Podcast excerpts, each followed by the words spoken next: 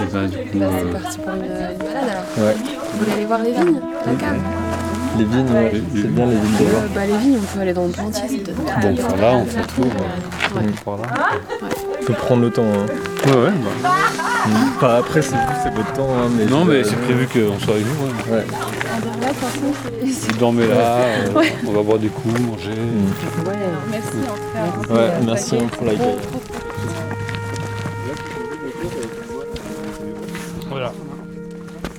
Y a à peu près 9 hectares de vignes. Ça, ça, c'est quand même une chance par rapport à plein d'amis qu'on a, parce qu'on a vraiment les vignes euh, autour de la maison. C'est incroyable. matériel, un vrai privilège, on ne fait pas des heures de tracteur. euh. Et ensuite, on a. Donc, euh, en cépage Carignan, Syrah, Merlot qu'on verra après, euh, Grenache, qui est ici, c'est des Grenaches et un peu de la Syrah. C'est les cépages en rouge. Et en blanc, on a Sauvignon, Viognier, euh, de la Clairette, de l'Uni Blanc, mais c'est une parcelle qui est un peu plus loin qu'on n'ira pas, c'est au village, c'est un peu trop loin. Et euh, du Grenache Blanc. Ensuite, sur le terrain ici, on a parce qu'il n'y a pas que de la vigne, on ira voir, on a des chèvres, bon on va les voir d'ailleurs, on va passer.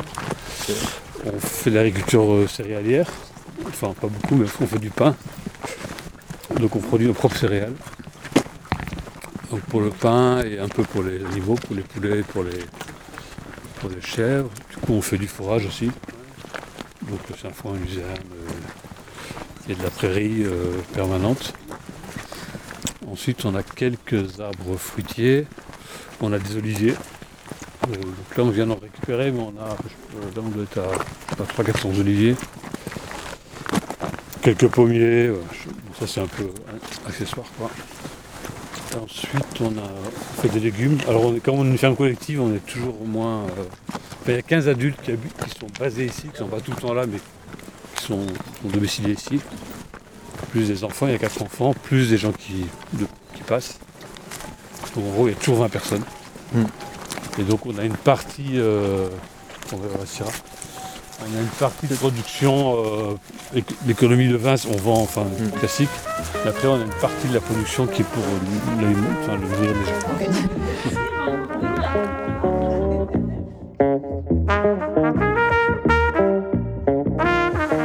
ça, c'est euh, c'est une plantation qu'on a faite euh, il y a entre 5 ans, 4 ans et 3 ans. Et, euh, et voilà, on avait arraché une parcelle de Syrah qui était un peu malade euh, et avec beaucoup de pieds manquants avant ça. Et voilà, dans la mesure où toutes nos vignes, elles ont entre 25 et 40, 45 ans, il faut penser euh, à les renouveler quoi, à un moment donné. Après, ce serait intéressant de- de- d'explorer un peu des, possibilités qui, euh, qui soient en lien avec les difficultés climatiques des dernières années, quoi. De réfléchir un peu à quel genre de cépage on pourrait euh, importer dans la région ou euh, qui serait, ouais, qui serait davantage résistant à la sécheresse, quoi. Parce qu'on a été pas mal touché ces dernières années par le manque d'eau chronique. Sachant que nous, on n'irrigue pas les vignes. On n'a Mm. pas d'irrigation. Contrairement à ce, que, à ce qui se fait maintenant, très majoritairement ici, quoi. les gens irriguent euh, énormément. Ce qui est un peu une logique de folie parce qu'ils veulent avoir des rendements en raisin identiques à il y a 15 ans, mais en, Hmm. en mettant un maximum de flotte. Quoi. Mm. Donc, c'est un peu... Donc même ça, ça ne peut pas tenir très longtemps parce qu'il y a un moment, euh, Hmm. ça n'a plus le faire. Quoi. Là, ils ont investi énormément dans l'irrigation et donc, ouais, donc forcément, ils ont des rendements, des rendements de folie mais parce qu'ils balancent de l'eau. euh, mais à des quantités, euh, c'est impensable. Quoi, Hmm. Et du coup, pourquoi vous avez planté de la Syrah euh, par rapport à ça? C'est euh, l'équipe qui a organisé cette plantation il y a 5 ans. C'était une équipe qui était arrivée depuis euh, quelques années seulement et qui s'est un peu essayée à, à, à- à gérer, à coordonner et organiser cette plantation et elle a, elle, a, elle a travaillé dans les premières années. Et donc on a préféré travailler quelque chose qu'on connaissait déjà, comme la Syrah, parce qu'on en a déjà sur le terrain, parce qu'on était assez... euh, euh, débutant là-dedans. Et après, le Carignan, on en parlait depuis longtemps, c'était un cépage qui nous intéressait. euh. C'est effectivement pas des cépages qui sont. euh, c'est des, des cépages qui sont assez ordinaires pour la région.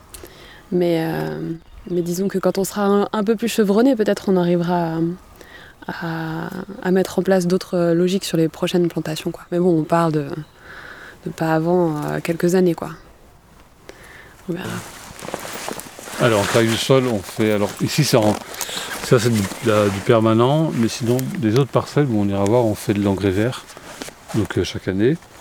Donc, il y a un rang sur deux qui est en permanent et un rang sur deux qui est en engrais vert. Donc, l'engrais vert, c'est mélangé, c'est veste, euh, pois, févrole, euh, céréales.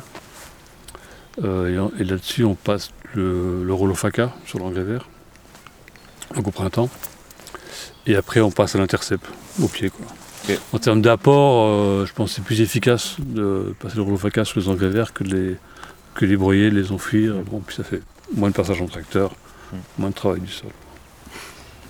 Parce que quand on voit les vignes des voisins, enfin c'est tout. euh, Ouais. C'est propre quoi. Enfin, c'est propre. C'est, Ouais, mais c'est du Roundup. euh. non mais même, enfin, même là c'est tout griffé euh, Ouais. depuis. euh, Ouais, ouais, c'est sûr. Bon, ici, ils, euh, ils appellent ça propre. Voilà. Ouais, c'est ça, ouais, quand ouais, c'est- bien, dé- bien dé- désherbant, c'est propre. Mm. Enfin, il y a quand même de plus en plus de gens qui font de l'en- de l'enherbé. Après, souvent, c'est plutôt un rang sur deux. Euh, voilà, comme nous on fait, c'est moins, moins fréquent. Et du coup, il y a des vignerons qui sont venus vous voir et qui ont vu que ça marchait en fait de, de laisser pousser, de laisser l'herbe. Alors en fait, ici, on est sur un. Donc cette partie-ci du Luberon, il y a peu de, de vignerons qui font du vin. On est assez, peu nombreux. C'est à 90%, c'est plus des gens qui produisent du raisin pour les coopératives. Donc eux, leur euh, objectif, c'est faire du rendement. Donc ils vont pas se poser beaucoup de questions. euh. Même, ici, c'est comme une région sur le vin très industrialisée. Il y a des grosses coopératives. La Tourdec, qui est pas loin, je crois que c'est une des plus grosses coopératives de France. Donc c'est, euh, je sais pas combien de millions d'hectolitres. Et donc c'est, euh, ben, c'est- vous connaissez quand ils plantent des vignes, euh, ils ont de l'argent pour ça. 15 ans après, ils les arrachent, ils ont de l'argent pour ça. Ils les replantent sur les mêmes parcelles, ils ont de l'argent pour ça. Donc c'est voilà, comme, comme les fruitiers, comme tout ça quoi. Donc euh, ils se posent pas beaucoup de questions euh, autour de ça. Maintenant ils ont mis, l'irrigation. Donc voilà, ils sont, euh, ils font cracher du raisin et c'est ça qu'ils veulent quoi. Mais c'est un modèle qui va pas tenir très longtemps, ça marchera plus quoi. Donc nous, nos façons de faire avec des petits rendements, en faisant du vin, déjà du vin nature, euh, c'est une région qui est pas. Ça commence, à- ils commencent à pas comprendre, mais c'est pas comme d'autres régions comme euh, euh, je sais pas comme les Pyrénées-Orientales ou la Loire ou l'Anjou, il y a déjà du vin nature, où c'est déjà plus ancré dans la les pratiques. Ici, c'est un peu, ils nous prennent un peu pour les Indiens encore, mais c'est pas très grave. Ça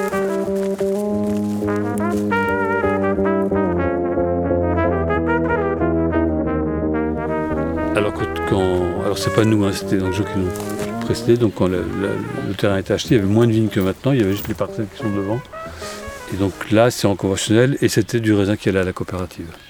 Donc, c'est vraiment nous qui avons commencé à, passer en bio sur les vignes et à commencer à faire du vin. D'abord du vin bio plus classique.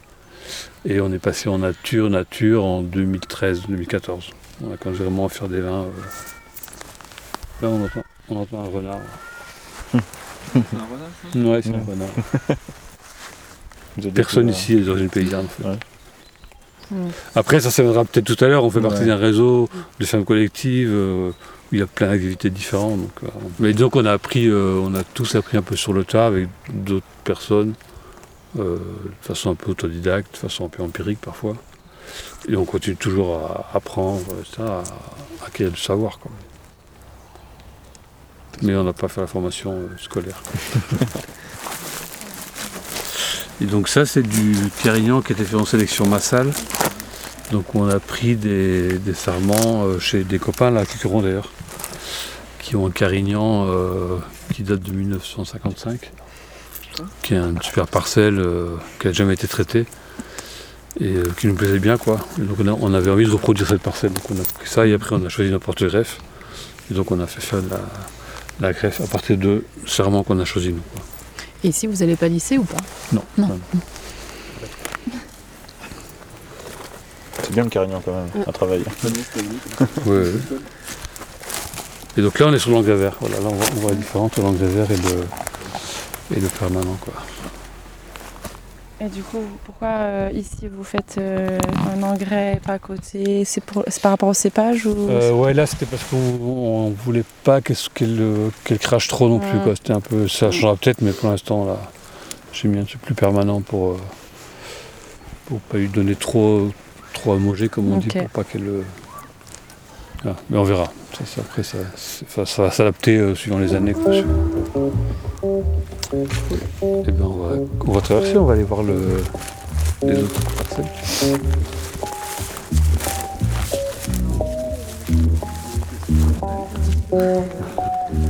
Et là, il y avait des filets, vous mettez les chèvres dans les vignes ou c'est. Non, non, non. on- Les filets, c'est pourquoi c'est alors pour empêcher que les chèvres aillent dans la ville. Ah Oui, vous n'avez pas d'autres animaux qui. Vous n'avez pas de brebis euh, Non, on avait des brebis euh, il y a quelques années, mais on, on en a plus. Vous avez arrêté Ouais. Ok. Avant, on avait des brebis qu'on mettait en hiver dans, le, dans la vigne. et C'était Ouais. vraiment super parce qu'on arrive au printemps avec une vigne euh, nettoyée, puis ça redémarrait bien. Puis c'était beaucoup moins de passage en tracteur aussi pour les, euh, entre les pieds. Sauf que non, avec l'engrais vert, euh, c'est plus possible. Hmm. Donc Bah c'est un ouais. peu. euh, voilà. Parce que si on met des, vignes- des, bre- des brebis là, il n'y a plus de l'engrais vert, il est bouffé. Quoi. Du coup, euh, c'est paradoxal, Mm. mais du coup, il y a, finalement, vert, c'est aussi par le tracteur. Mm. C'est comme ça. Pas... Euh, donc là, on a deux hectares. euh, donc on a un hectare de merlot. Et ensuite, on a du vionnier et après du sauvignon. Voilà. Et donc là, comme vous voyez, c'est une autre taille, c'est du guyot. Avec une baguette. Bon, c'est pas taillé encore. Mais... Ouais, ça, c'était planté par les gens qui étaient là avant nous. Enfin, de Longo, mais avant nous, quoi. Euh, et c'est vrai que je pense que nous, on planterait, si on plantait du vin, la vigne, on planterait pas du merlot. quoi. C'est pas du tout adapté à ici. Je, euh, je pense que les gens qui étaient là avant, enfin, j'en suis sûr, donc l'équipe avant nous, ils étaient assez euh, passionnés par le, par le vin de Bordeaux et ils ont essayé de reproduire ça ici, ce qui est pour une hérésie totale. Mais... Mm. Et donc ils ont planté des cépages euh, comme du Bordeaux, tout ça. Même le Sauvignon, euh, c'est pas très, Ouais. Pas vraiment adapté à la Provence. typique, quoi. quoi. Là, vous avez un peu les mêmes sols euh, partout ou c'est- Ouais, on est sur un sol très argilo-calcaire, avec un calcaire actif très euh, assez balèze. quoi. Ce qui est bien parce qu'on est par rapport au, on est en sud du Béron, on est sur- quand même sur un coin où il y a quand même, euh, par rapport au Cucron, on a, on a 10 jours d'écart par exemple en précocité, donc ce qui nous fait échapper au gel en général, parce qu'il est un peu tardif. Et on a quand même de la fraîcheur, donc on a quand même du. C'est vrai qu'on arrive à faire des vins à 12, 12,5, 13 degrés, qui sont assez tendus. Avec, bon, voilà, on, on- on a fait fait en gouttra, mais notamment on a des bonnes acidités qu'on arrive à avoir ça, ce qui est pas toujours le cas dans le, dans, dans le sud. là. Après ici, on est dans une région qui est très euh, un peu carte postale, donc très prisée, avec des, des explosions des coûts euh, de terre, immobilier. euh. Enfin, la vigne, elle a pris euh, il y a 10 ans, c'était 18 000 euros l'hectare, là c'est 25 30 000 euros. Il y en a qui en ont 50 000 euros. Donc ça explose dans tous les sens. quoi. Les, les- les bâtiments, n'en parlons pas, c'est devenu complètement imp- Mm. impossible. Quoi. Ben, vous avez- ils ont dû vous en parler avec la caillasse. Quoi. Mm. Tu peux trouver des terres, euh, bon, des commodas, des trucs comme ça, mais, euh, mais un des principaux problèmes, c'est de trouver du bâtiment. Quoi. Pour déjà se loger ou euh, avoir- donc, ça, ça donc ça nous, mais, mais aujourd'hui, à- acquérir un domaine comme ça, c'est C'est impossible. c'est ouais. enfin, c'est pas impossible, mais il faut, il faut vraiment Il faut beaucoup d'argent. il faut avoir beaucoup d'argent. On va voir le chèvre. Ah ouais.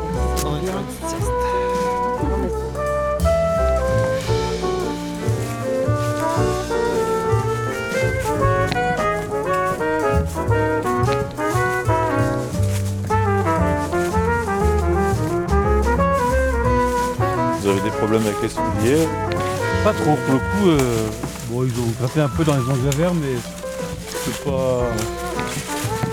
Pour les vendre. c'est pas là-dessus.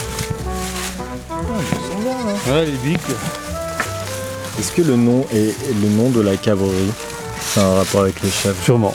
C'est c'est comme ça depuis toujours. donc on- En fait, la vigne ici, elle est arrivée dans les années 80. Donc avant, c'était plutôt une, une ferme agricole classique, quoi. Mm. Parce qu'ils faisaient des céréales. Il y avait, en fait, là en bas, il y a une rivière qui, coule, qui coulait, qui coule plus maintenant. Pas le couler un mois par an. Avant, elle coulait toute l'année. Et donc, ils arrivaient à irriguer, ils faisaient du melon, etc. Et donc, ils avaient des animaux, quoi. Ils avaient des chèvres, des moutons. Mm. Et puis, ils ont mis de la vigne, en. Je crois en, 80, en dans les années 80, début des années 80, quoi. Donc, sûrement le cabri, c'est sûrement un lien euh, Avec les chèvres. avec le chèvre. C'est mignon, non? C'est pour la viande ou pour... Alors c'est pour le lait, pour le fromage. Et après, oui, les chevreaux, on les, les mâles, on les, on les engraisse, on les mange. Et le lait, du coup, tous les jours, euh, vous, avez un laboratoire euh, un labo. euh, après, il y a six chèvres, hein, c'est pas voilà. c'est le fromage pour nous. Quoi. C'est- Ok. Le fromage, c'est vraiment que pour nous. Quoi. Pour- Avec six chèvres, vous arrivez à faire un peu de fromage, ouais. Ouais.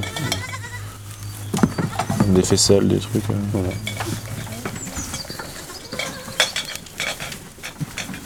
Après, euh, au mois d'octobre, du coup, après, vous les remettez ensemble. euh. Et non, on les sépare, on les sépare seulement un mois, un mois et demi l'été. Et ça suffit pour qu'elles Ça arrivent suffit euh, pour les déshabituer euh, à, à, à l'allaitement. Ensuite, on les remet ensemble et, en- et les, et les petits, on va les, les, les découper en novembre Ouais. à peu près. ouais. On les garde 9 mois. Vous ne gardez pas du coup euh, des, des, euh, vous voulez pas agrandir euh, Non, non, on- n'a pas, on n'a pas du tout. Là, enfin, ce qu'on fait avec le- les chèvres, c'est essentiellement de l'autoproduction. Et donc le, le fromage, on le, on, le mange quoi. On ne vend Ouais. rien. C'est tout, c'est tout, c'est tout pour Il y nous. Fromage, yaourt, lait. euh, on n'a pas du tout euh, l'intention d'agrandir déjà parce qu'en fait, il faut quand même, euh, il faut, il faut quand même les nourrir quoi. Donc pour ça, il faudrait multiplier les hectares de, de fourrage et de prairies.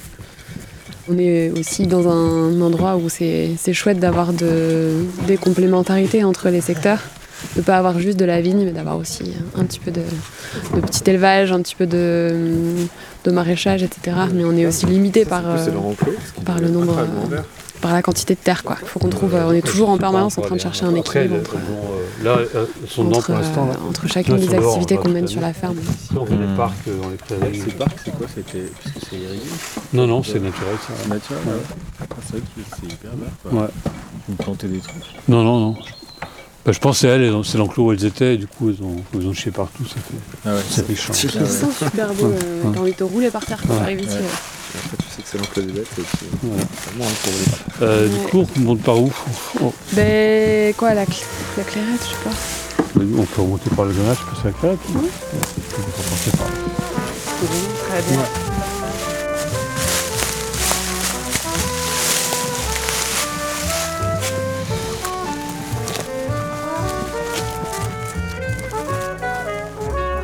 fait euh, 10 ans maintenant que je taille et quand je suis arrivée, on m'a expliqué vaguement quelques notions. On m'a dit, euh, voilà, prends le sécateur et puis, euh, puis tu laisses une baguette et un courson. Quoi. Et, euh, au fil des ans, en fait, euh, à tchatcher les uns euh, avec les autres, à regarder dans des bouquins, à aller voir un peu les, pratiques euh, aux alentours, on a quand même un peu peaufiné euh, nos techniques de taille. Euh, après, elles évoluent parce qu'on est toujours. J'ai l'impression que c'est compliqué d'avoir un, avis scientifique euh, tranché sur euh, le fonctionnement d'un pied de vigne, quoi. Et donc, on est toujours en train de regarder les résultats de ce qu'on a, essayé dans les années précédentes pour, euh, pour comprendre qu'est-ce qui marche le mieux, sur quel cépage, sur quelle parcelle. Et, donc chaque année, en fait, nous, on, ta- on taille très peu au sécateur électrique, enfin de plus en plus maintenant, mais c'est plutôt une, tendance ouais, récente et pas forcément idéale. Enfin, nous, on a, on a, toujours, taillé, ta- ta- on a toujours taillé en grande équipe de, je sais pas, 8 à, 8 à 14 personnes. Donc il y a plein de gens qui viennent, qu'on ne connaît pas euh, forcément, des gens qui reviennent d'un an sur l'autre, euh, qui viennent de plein d'endroits différents, de plein de nationalités et qui viennent passer entre deux semaines et, euh, et un mois ou deux pendant cette période-là, entre autres. Pas seulement à ce moment-là, mais entre autres. Et donc euh, dans ces moments-là, nous, on fait des, on organise des, des petites formations de 2-3 jours et après on taille tous ensemble. On se pose des questions. Ouais, Vous gardez On un suivi quand même sur les personnes. Ouais, ouais, ouais. euh, mais De toute façon, on est- ensemble dans la parcelle, quoi. Donc, euh, Donc quelqu'un qui va apprendre à, à tailler, il peut venir vous donner un coup de main et puis euh, il ressort de là et il sait tailler quoi. Euh, à notre façon. Il, Ouais. il Oui, connaît ouais. la taille façon cabrerie. ouais, avec toutes, euh, toutes, les, toutes les logiques que nous, on a mises en place, mais, euh, mais qui ne qui valent pas euh, des- pour des vérités absolues. Quoi. C'est On bien. continue de se former un peu chaque année euh, au gré des, des rencontres et des discussions.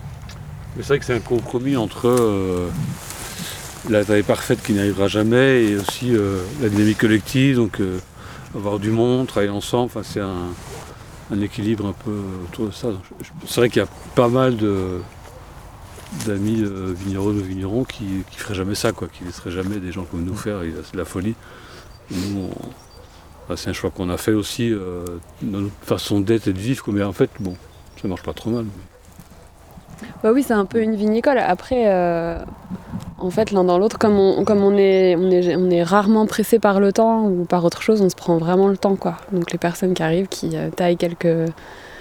Elles, arrivent à tailler au bout de 4-5 jours un peu en autonomie, mais, euh, mais on se prend toujours le temps de... Enfin, il n'y a pas la pression qu'on peut avoir quand on travaille de façon salariée avec un sécateur électrique où, ça, où tu as une heure et demie pour finir ta rangée et c'est tout. quoi. Là, c'est pas du tout... On n'a pas du tout ces contraintes-là. Et donc là, vous avez un hectare de clairette. taillé en, en guyot anciennement euh, court cardon. Voilà. donc là, on voit euh, typique. Donc avant, euh, c'était en. Les cordons de Roya, ils sont. Donc les gens avant nous ont pris une tronçonneuse, ils ont, ils ont coupé les, les bras, donc euh, ils ont cassé tous les flux de sel pour redémarrer en guyot. Donc, euh, enfin, heureusement, elle est quand même dans un coin qui est. D'abord, c'est hyper rustique, hyper costaud. La clarette, c'est un super cépage. C'est un coin un peu frais, un peu humide. On voit bien, les, les engrais verts sont plus développés ici qu'ailleurs. Donc c'est souvent plus profond aussi les, les sols. Donc elle a, elle a résisté à, à toutes, ces, à toutes ces péripéties. Et ça, ça fait combien de temps que vous, du coup, vous rattrapez, euh, enfin, vous enfin, que la, la taille a ça changé fait une dizaine d'années là qu'on essaie de. Ouais.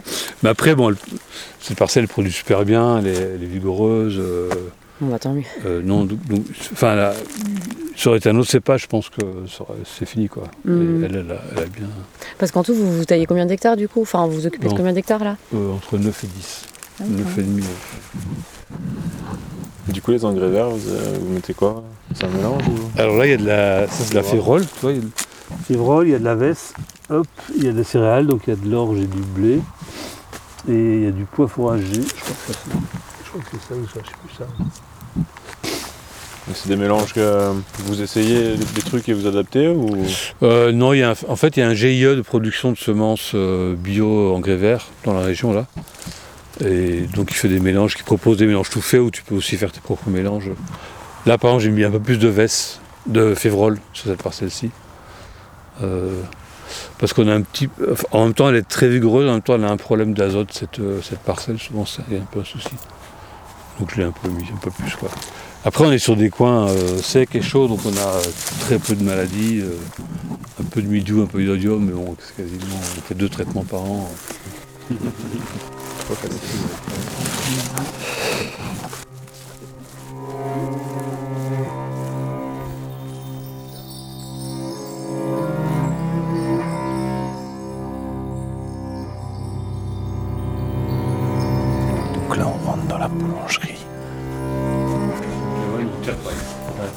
là, c'est la, donc la boulangerie. où On fait le pain. Il y a le four qui est à côté, on va voir après. Donc là, c'est la partie pain, et là, c'est la partie fromage. Ça, c'est sauvé. Hein. C'est comme- Ah ouais. Bon, pour l'instant, il n'y a rien, mais, mais comme c'est que pour nous, euh, voilà, c'est juste. euh, il fait le fromage ici, quoi. Et là, le pain, on- pour l'instant, alors il y a un projet d'en faire bah, plus, beaucoup plus même. Pour l'instant, on fait le pain à l'année pour nous, et après six mois par an, on fait du pain qu'on vend sur le marché. Sur les marchés locaux, paysans, mais ici, le marché paysan, c'est que avril jusqu'à Toussaint, donc il n'y a pas de marché en hiver. Enfin, pas de marché de producteurs. Mais là, il y a l'idée d'en- faire plus, plus de pain parce que c'est un truc qui marche bien. Les céréales, du coup, il est stocké ici ou? Alors les céréales sont stockées en partie ici, sinon c'est- il y a un hangar là, à céréales. Oui. Et, euh, et après la farine, on l'a fait ailleurs. On n'a pas de moulin aussi. Ouais. On, on l'a fait ailleurs. On fait les mélanges, le tri et la farine à un autre endroit. Du coup, c'est tous les jours Non. Non, non, là en ce moment c'est une fois, même pas une fois par semaine. Enfin, euh, en est- printemps, à partir de Pâques, ça va être euh, une fois par semaine. Quoi. Une- ils font, je sais pas, 80 kg de pain. Et puis là, c'est pour la maison, donc c'est. euh, tous les deux semaines. Ouais, quand il y a besoin, quoi. Ouais. Suivant le nombre de gens, suivant. Trop. On va allumer la lumière. Ça, c'est le four à pain. C'est du fait maison? Non, ça, on l'a acheté. C'est un. C'est un... Il y a un petit foyer ici, donc tu. Voilà. Donc ça cuit assez rapidement. Tu le chauffes combien de temps à l'avance C'est assez simple. Euh, c'est assez rapide, hein. C'est assez rapide parce que c'est ouais, une heure avant, je dirais. Ok. trop pratique pour enfourner. Là, tu tournes et tu. Ouais, voilà, ouais, ouais. Non, c'est vachement bien ça. Mm. Contrairement au four à pierre où il faut une grosse inertie, il faut jamais qu'il refroidisse là. tout. C'est un bâtiment qui a été construit, que vous avez construit qui était déjà... Non, on l'a construit. En fait, on a, on a celui-là et après on a des, on fait des logements qui sont faits sur la même base, quoi, en terre paille. euh. Donc c'est de la paille blanchée, quoi. Donc c'est pas des barreaux de paille, c'est un mélange de, de paille euh, trempée dans un bain d'argile, quoi, une barbotine en fait. Ouais. Et ensuite c'est mis sur des murs porteurs, quoi. Donc tu branches, tu montes comme ça. Donc c'est assez sympa à faire. Si vous faites faire, ou pareil, vous essayez de lui faire vous-même euh, Ça, on fait nous-mêmes. ouais. Électricité, plomberie. Ouais, ouais, tout, ouais. Donc ça c'est l'atelier euh, mécanique. Voilà. On essaie de réparer les, les voitures, les tracteurs. euh. Il y a un garage ici à à, Ouais. Range À Grangeux, ouais. À il y a 100 personnes. Donc euh, le parc de véhicule, il est beaucoup plus grand. Ah ouais, il est beaucoup plus grand, ouais. Nous, on a ça et c'est un gars, Aurélien, euh, qui vient de partir là, enfin, pour euh, une semaine. Il fait la mécanique, donc il s'occupe des bagnoles, des tracteurs. C'est vrai que dans un collectif, c'est important de. Enfin, il y a des parcs de bagnoles. Ben, entre ouais, les, les bagnoles, les tracteurs, euh, toutes les machines, euh, d'avoir un peu d'autonomie là-dedans, c'est ça l'économie. de- de-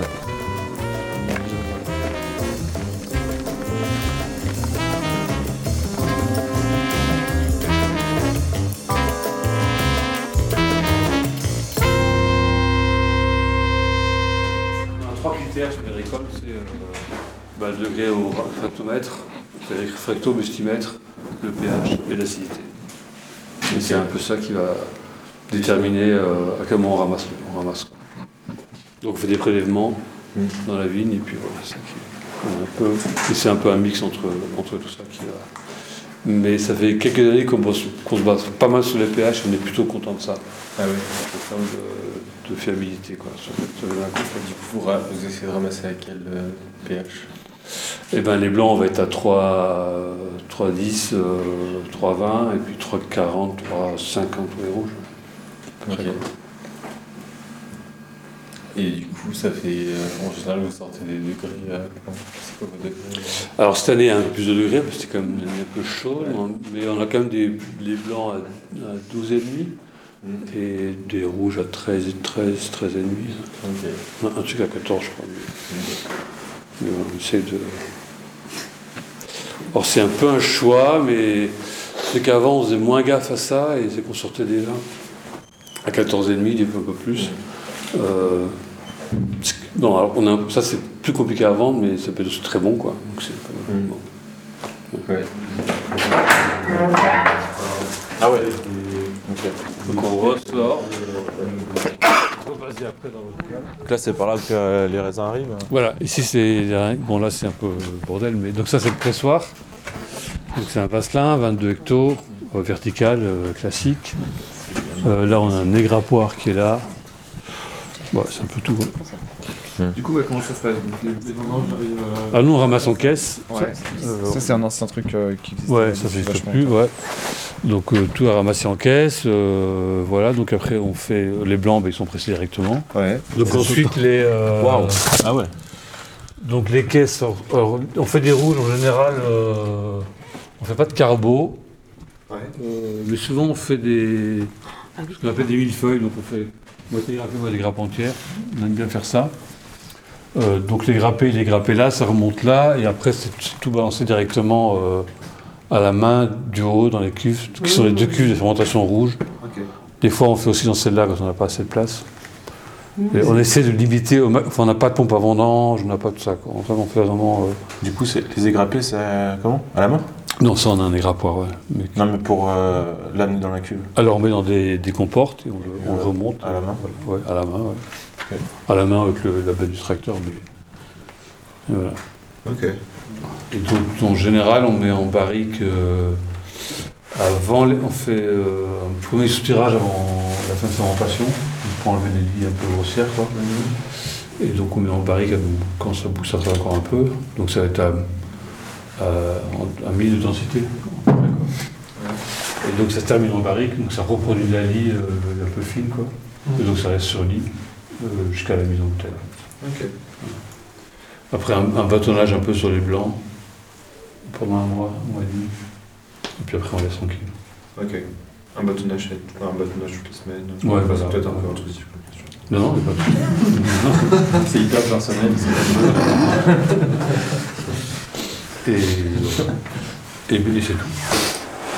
Ça, c'est notre manière de faire, quoi. Avant, c'était plus classique, ça veut dire c'était pompe à vendange, euh, 4 grammes à la, à la vendange, euh, 1 gramme de à chaque manipulation, c'était bon, tout euh, plus euh, violent, quoi. Et donc, moi, j'ai arrêté tout ça, Comment t'en es arrivé pour, euh, au vin nature? Parce que j'aimais bien boire de la nature. Ouais, En fait, quand j'ai réussi, j'avais envie de faire ça. Voilà. Et mais bon, je savais pas faire, du coup. T'es déjà amateur de vin nature J'étais amateur de la nature, ouais, et du coup j'ai appris que étaient ici un peu comme musée, et après j'étais voir plein de gens, quoi.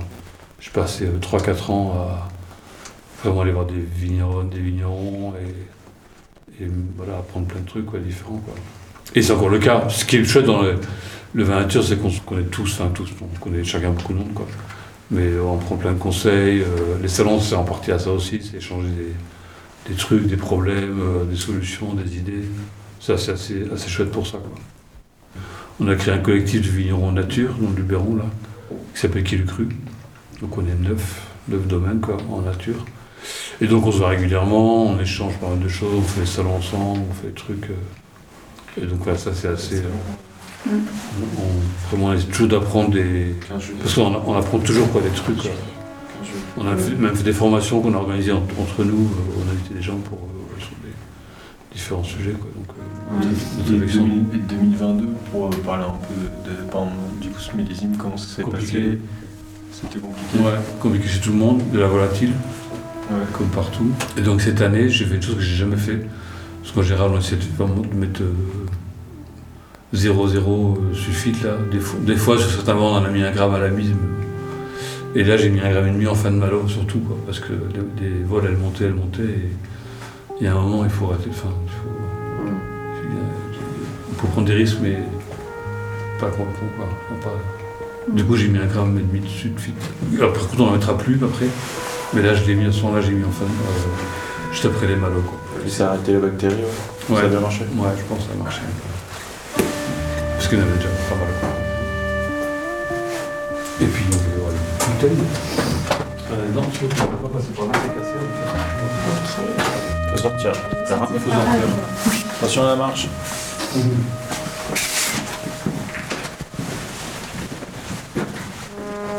Je laisse passer le vent.